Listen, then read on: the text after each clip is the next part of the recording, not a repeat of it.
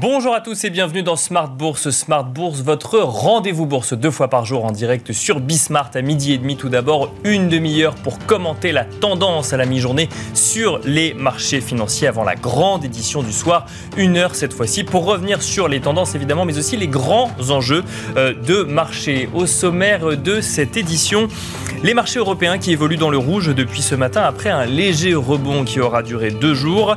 Le CAC 40 perd environ 2% en continu depuis l'ouverture de la Bourse de Paris et rares sont les valeurs qui résistent à ce recul. On note en, en particulier les secteurs liés à l'énergie ou aux matières premières qui pâtissent de la baisse, à l'instar de ArcelorMittal qui recule de 7% environ actuellement, mais aussi euh, les valeurs euh, liées à l'automobile comme Stellantis ou Renault qui figurent parmi les plus fortes baisses du CAC 40. Si l'on regarde cela d'un point de vue euh, sectoriel, on note que l'intégralité des indices sectoriels du Stoxx 600 sont dans le rouge depuis ce matin avec une baisse particulièrement marquée pour le secteur automobile justement et euh, le Stoxx 600 Oil and Gas. Nous reviendrons sur la tendance des marchés avec nos invités alors que les euh, futurs américains annoncent une ouverture similaire cet après-midi aux États-Unis. Le pétrole, nous en, parlions, sera un sujet également, alors que le baril de Brent recule actuellement de plus de 4% euh, sur la séance et de plus de 7% sur une semaine. Le recul du pétrole qui bénéficiait jusque-là des tensions d'approvisionnement énergétique, euh, ce recul est-il épisodique dans un long mouvement haussier ou marque-t-il la fébrilité des investisseurs face au risque de récession aux États-Unis induit par la hausse des taux de la Fed? C'est une question que nous nous poserons également dans la deuxième partie de cette édition de Smart Bourse, alors que Joe Biden devrait euh, appeler aujourd'hui le Congrès à suspendre la taxe sur l'essence aux États-Unis à l'approche de l'été. Nous commenterons également quelques statistiques hein, dans Smart Bourse. Nous reviendrons sur euh, la séquence donc Banque centrale qui agite le marché depuis plusieurs jours. Comment réagir face à cette volonté de réduire l'inflation, quitte à en passer par un épisode récessif? Une question que nous nous poserons alors que l'inflation en Grande-Bretagne pardon, atteint 9,1% en mai sur un an. Bienvenue à vous tous qui nous rejoignez. Smart Bourse, c'est parti.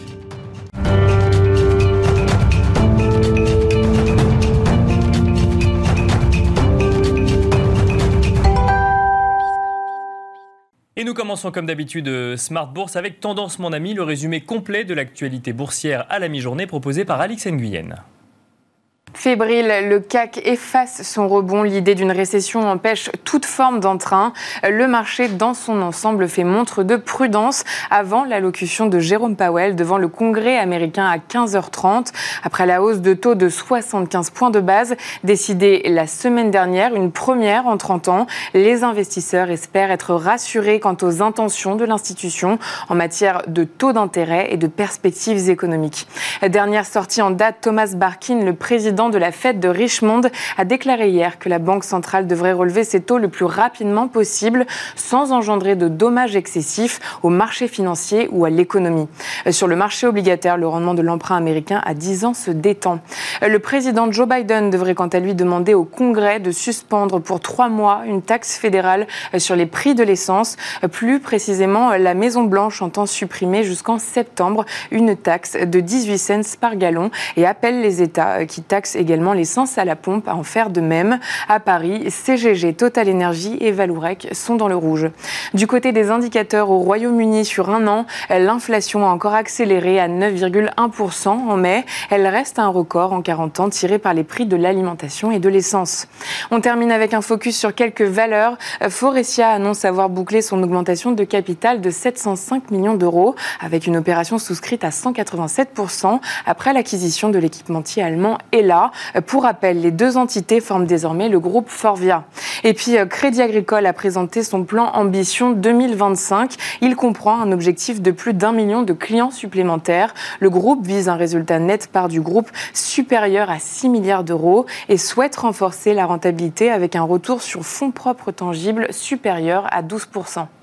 Voilà, c'était donc Tendance mon ami, le résumé complet de l'actualité boursière du jour, donc à la mi-journée proposé par Alix Nguyen.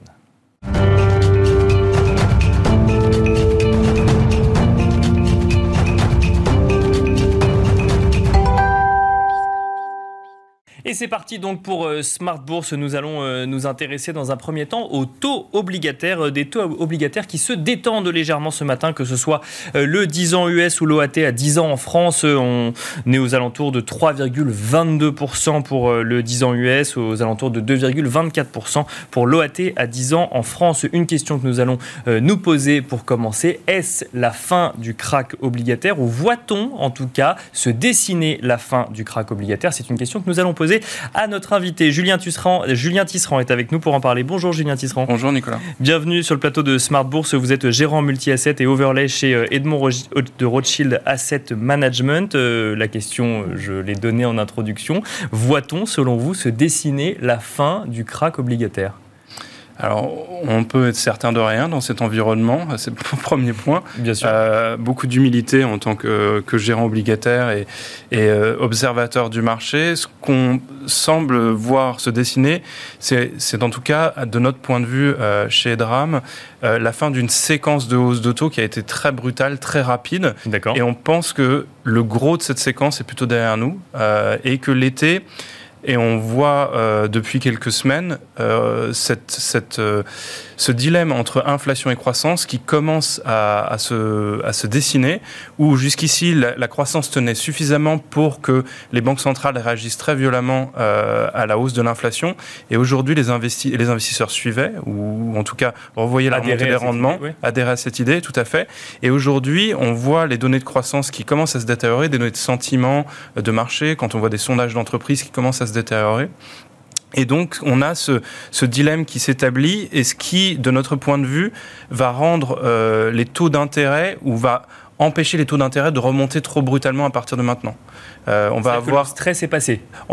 Une partie du stress, en tout cas, et que ce, ce, facteur de croissance qui rebaisse, ou ces attentes de croissance qui vont baisser, vont commencer à peser plus sur la dynamique de taux d'intérêt, et en tout cas freiner une, une, une partie de la remontée si on continue à avoir des chiffres d'inflation qui reste élevé, ce qui est notre scénario central pour les prochains mois. On s'attend à, à, une inflation en zone euro autour de 9 à 10 euh, durant l'été et qui Donc, va rester euh, très élevé pendant. On n'aurait pas encore atteint le pic d'inflation actuellement. Exactement. Aux États-Unis également.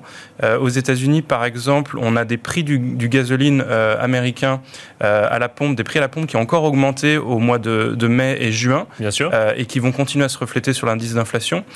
Alors, on voit avec cette détente des matières premières qu'on pourra peut-être dans les prochains mois envisager une stabilité, euh, peut-être avec euh, des prix du pétrole plus bas. Euh, qui, de notre point de vue, reflète cette inquiétude sur la croissance. Bah alors justement, euh, on, on, reviendra effectivement après sur les banques centrales, mais peut-être un, un, petit mot sur, sur le pétrole. Donc, euh, ce que, parce que on, assiste à une détente effectivement depuis une, une semaine sur, sur le pétrole spécifiquement. Mm -hmm. euh, quand on regarde ça depuis le début de l'année, ça reste une petite détente après une, une, une forte hausse de, de, de, de cet indice. Ça, ça, vient traduire, selon vous, ces incertitudes sur la croissance justement?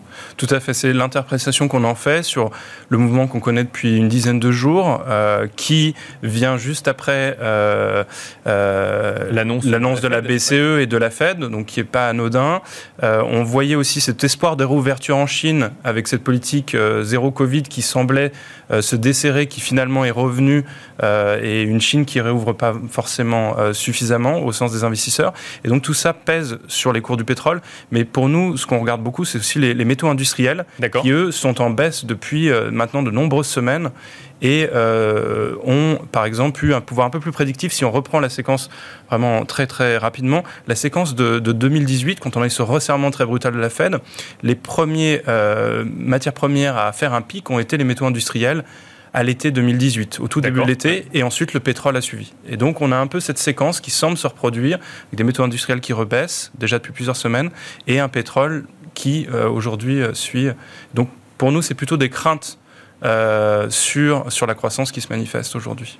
Alors, si je reviens sur euh, effectivement donc euh, le crack obligataire ou les taux, donc effectivement, il y a eu les, épisodes de banque centrale ou l'épisode des banques centrales la, la, semaine dernière et même la semaine d'avant, puisqu'effectivement on commande toujours avant d'avoir effectivement les décisions, les décisions officielles. Pour autant, les, hausses de taux ne sont pas finies. Elles n'ont d'ailleurs pas commencé réellement pour la BCE. Elles sont annoncées, mais elles n'ont pas commencé.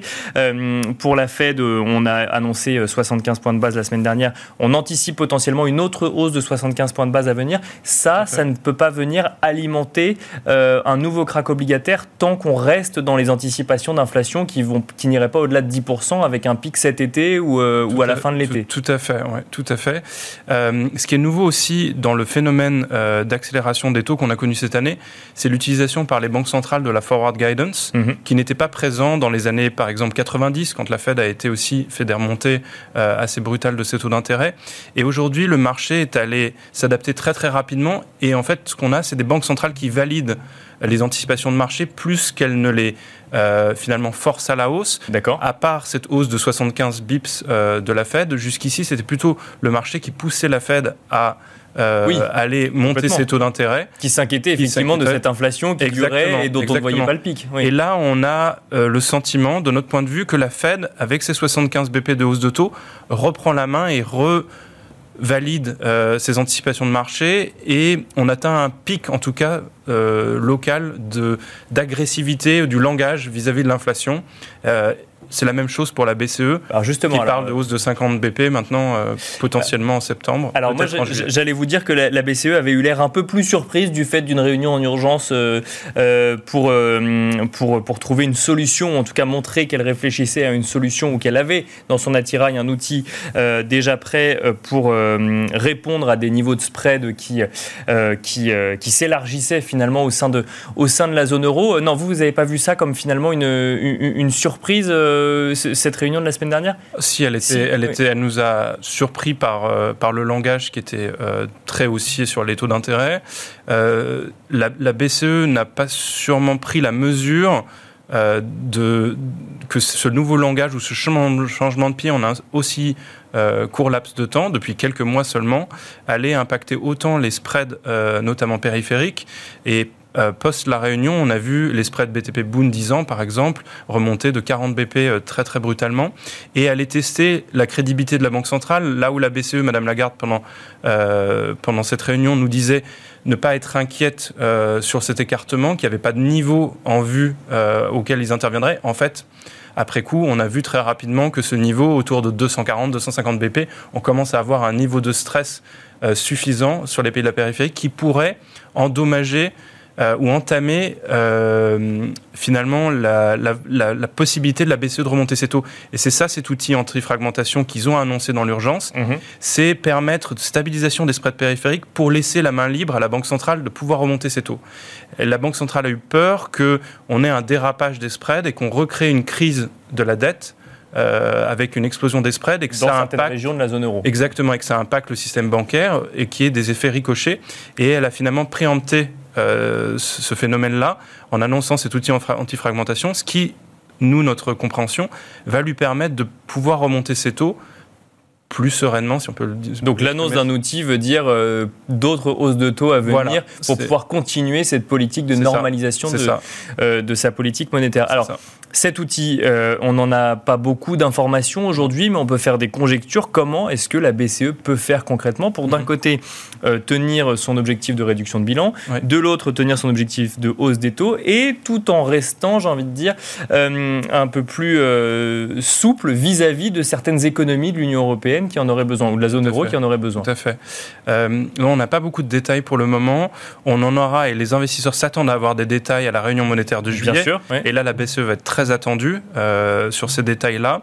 On a compris également qu'ils n'en ont pas discuté entre eux pour l'instant des détails, donc c'est vraiment un travail qu'ils vont devoir faire très très rapidement. Euh, plusieurs, plusieurs phénomènes. On peut euh, deux, deux, solutions qui, qui, semblent avoir un consensus de marché ou qui sont discutées sur les marchés financiers, c'est-à-dire des achats que la BCE pourrait réaliser euh, de euh, BTP, de bonos espagnols, par exemple, pour contrer des mouvements de stress excessifs sur les marchés. Et ce qui viendrait augmenter mécaniquement le bilan tout de la à fait, Tout à fait, parce qu'elle elle réinjecterait des réserves auprès des banques auxquelles elle rachèterait euh, ses titres. Et pour éviter un phénomène de réaugmentation de son bilan, qui semble pas forcément être son objectif premier, réaugmenter le bilan, à un moment où elle dit il faut être plus restrictif, ça semble être un peu contradictoire. Donc, un moyen de faire cela, deux, deux solutions. soit c'est vendre d'autres titres en face de ces achats. On pourrait imaginer des ventes de titres d'État plus corps, comme l'Allemagne, les Pays-Bas, la France. D'accord. et ou de de venir mettre un, mécanisme en place d'absorption des réserves qu'elle aurait créées auprès du système bancaire en achetant ces, titres italiens ou euh, espagnols, pour, pour prendre cet exemple-là, et forcer les banques à mettre euh, cet argent ou cet, excédent de réserve euh, dans des dépôts avec un certain temps à terme. D'accord. Pour, réinvestir cet argent finalement. Voilà, pour forcer cette liquidité à ne pas revenir dans le système bancaire et à, sortir du système bancaire. Donc finalement, racheter de la dette d'un côté, mais la réinjecter dans l'économie d'une certaine manière de l'autre pour ne pas que ce soit dans le bilan finalement de la Banque centrale. C'est ne pas faire augmenter le bilan. ne pas faire augmenter le bilan. Probablement la solution qui sera la privilégiée. sinon, le message qui pourra être envoyé peut être un message de, de nouveau, on réassouplit la politique monétaire, ce qui ne nous semble pas euh, le message qui doit être privilégié euh, aujourd'hui. En tout cas, euh, ce qu'on doit dire, c'est que cet outil, on sent qu'il a la volonté d'être crédible. vraiment, c'est la, la, principale, principale mesure qui est avancée par tous les, les membres de la BCE qu'on voit euh, régulièrement depuis une semaine, c'est la crédibilité et si possible ne pas avoir utilisé cet outil. Comme en 2012, si vous vous souvenez, euh, l'outil euh, d'achat de titres euh, qu'on appelle OMT n'avait pas été utilisé. Mais encore faut-il qu'il soit suffisamment crédible Exactement. pour pouvoir ne pas... et donc les investisseurs vont juger sa crédibilité avec les détails qu'on va avoir et également la volonté de le mettre en application rapidement. Alors une question euh, rapide, euh, il nous reste quelques secondes. Euh, peut-on envisager un changement de politique monétaire de la BCE, cette fois-ci en fonction de chiffres d'inflation qui viendraient être... qui viendrait à montrer que le pic est déjà derrière nous, ou au contraire qu'il ne va pas arriver dans deux mois, mais dans six ou huit mois euh, on pense que, donc, comme le scénario central est que l'inflation va rester élevée euh, pour beaucoup de facteurs, on a eu un lissage des, prix de l'énergie dans beaucoup d'économies, notamment en France, qui vont être impactés dans l'inflation à venir encore.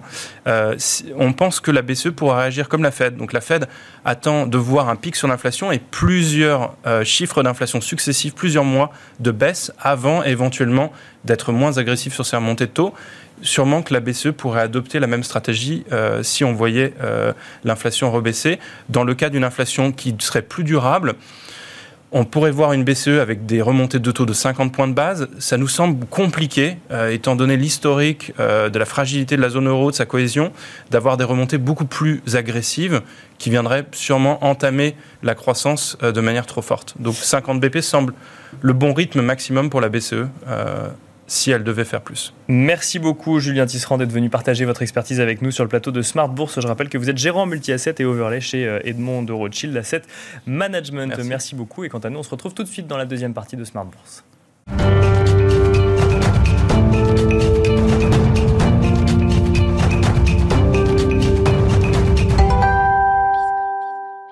Et nous enchaînons tout de suite avec la deuxième partie de Smart Bourse euh, où on va se demander comment intégrer euh, bah, ces incertitudes et la complexité euh, des réactions de marché face aux décisions de banque centrale dans une logique évidemment d'investissement. Pour en parler, nous avons le plaisir d'être en duplex avec Géraldine Sunstrom, Managing Director et gestionnaire de portefeuille chez Pinko. Bonjour Géraldine Sunstrom. Bonjour. Merci d'être avec nous. Une question centrale. On est euh, aujourd'hui euh, face à un mouvement de baisse sur les marchés financiers après un léger rebond qui a duré une journée, une journée et demie, sachant que euh, les marchés américains étaient fermés lundi. On est dans un moment d'incertitude complet entre les réactions des banques centrales face à l'inflation, l'inflation qui est leur objectif principal aujourd'hui, et de l'autre des craintes d'épisodes récessifs si jamais la réaction réaction des banques centrales venait à être trop brutale ou, trop agressive. Comment est-ce qu'on intègre ces éléments-là dans une stratégie d'investissement, Géraldine Sundstrom je pense que déjà, diminuer la directionnalité dans les portefeuilles, c'est très important. Donc, ça veut dire des, des, stratégies qui sont beaucoup plus en valeur relative certains secteurs par rapport à d'autres, notamment dans, dans, les actions, privilégier les secteurs qui auront de la croissance, même s'il y avait une récession. Par exemple les choses comme les énergies renouvelables, la décarbonisation, euh, robotisation, un certain nombre de choses qui sont des, des trends qui sont inéluctables, on va dire. Donc se positionner là-dessus et puis des valeurs plus défensives euh, dans la pharmaceutique, euh, les soins médicaux, ce genre de, de secteurs ont des, des tendances bien euh, défensives. Et puis s'éloigner de tout ce qui est beaucoup trop cyclique et de ce qui va être exposé euh, à cette récession, donc notamment les choses comme euh, l'immobilier, puisque ça va être très sensible euh, au taux d'intérêt, des industriels beaucoup plus cycliques, et puis aussi potentiellement tout ce qui a un peu trop rapport avec les matières premières en dehors de du pétrole, puisqu'il y a une, l'énergie, quelque chose de très particulier avec le conflit entre la Russie et l'Ukraine, et puis, euh, ce qui est ben, euh, alimentation, puisque là aussi on a des, problèmes climatiques qui font que euh, le, les prix agricoles ben, risquent de continuer de monter, même s'il y avait une récession. Donc euh, effectivement, s'éloigner un petit peu de, tous ces sujets euh, cycliques. Vous avez mentionné le pétrole. Alors le pétrole, on le voit reculer depuis, euh, de, depuis une, semaine, un peu plus d'une semaine maintenant. On, a du mal à comprendre, on essaye en tout cas de, comprendre un peu ce recul. C'est-à-dire que le pétrole a largement bénéficié effectivement des tensions d'approvisionnement en énergie pour diverses raisons. D'ailleurs, le conflit en Ukraine en est une, mais il y en avait d'autres avant cela. On, le voit reculer. On se demande si la raison est euh, à trouver au sein même de, euh, de, de, de l'indice pétrolier ou si ce n'est pas révélateur de crainte des investisseurs potentiellement euh, plus générales Évidemment, en plus, bon, au niveau du pétrole, il y a cette crainte d'une récession, d'autant plus que le dollar est très fort. Donc, quand on regarde les prix du pétrole en euros, en yens ou en quelconque autre euh, devise, les, prix deviennent de moins en moins abordables et on s'attend à ce que les gens bah, prennent moins leur voiture, prennent plus les transports publics et de choses de ce genre. Mais c'est une demande qui est très difficilement compressible. Et puis ce qu'on voit aussi, c'est qu'il y a des problèmes au niveau des raffineries, donc un, un déficit de diesel. Donc les prix à la pompe peuvent continuer d'augmenter, même si les prix du pétrole sont légèrement en repli.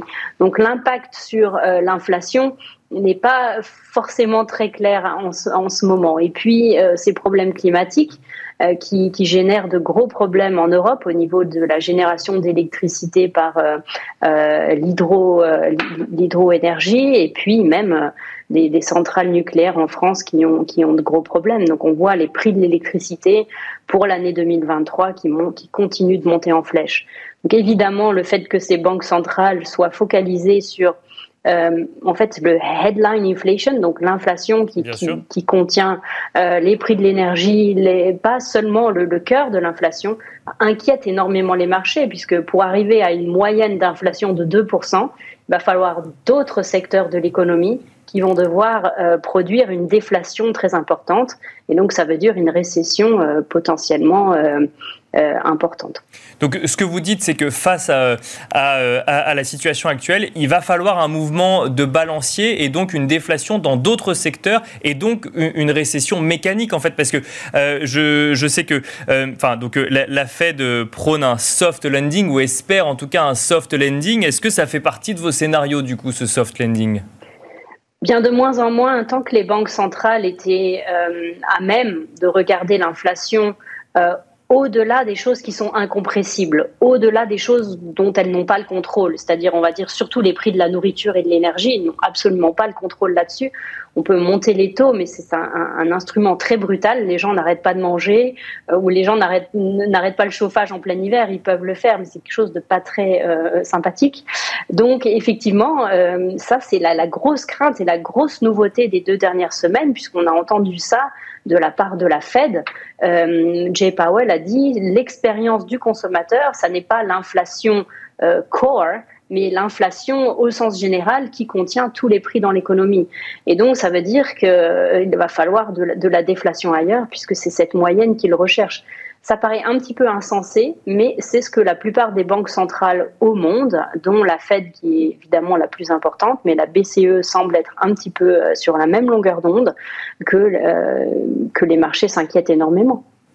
Et on, a des pistes aujourd'hui de où cette, euh, cette déflation pourrait se trouver? Quels secteurs pourraient être ceux qui les plus concernés ou les concernés le plus rapidement?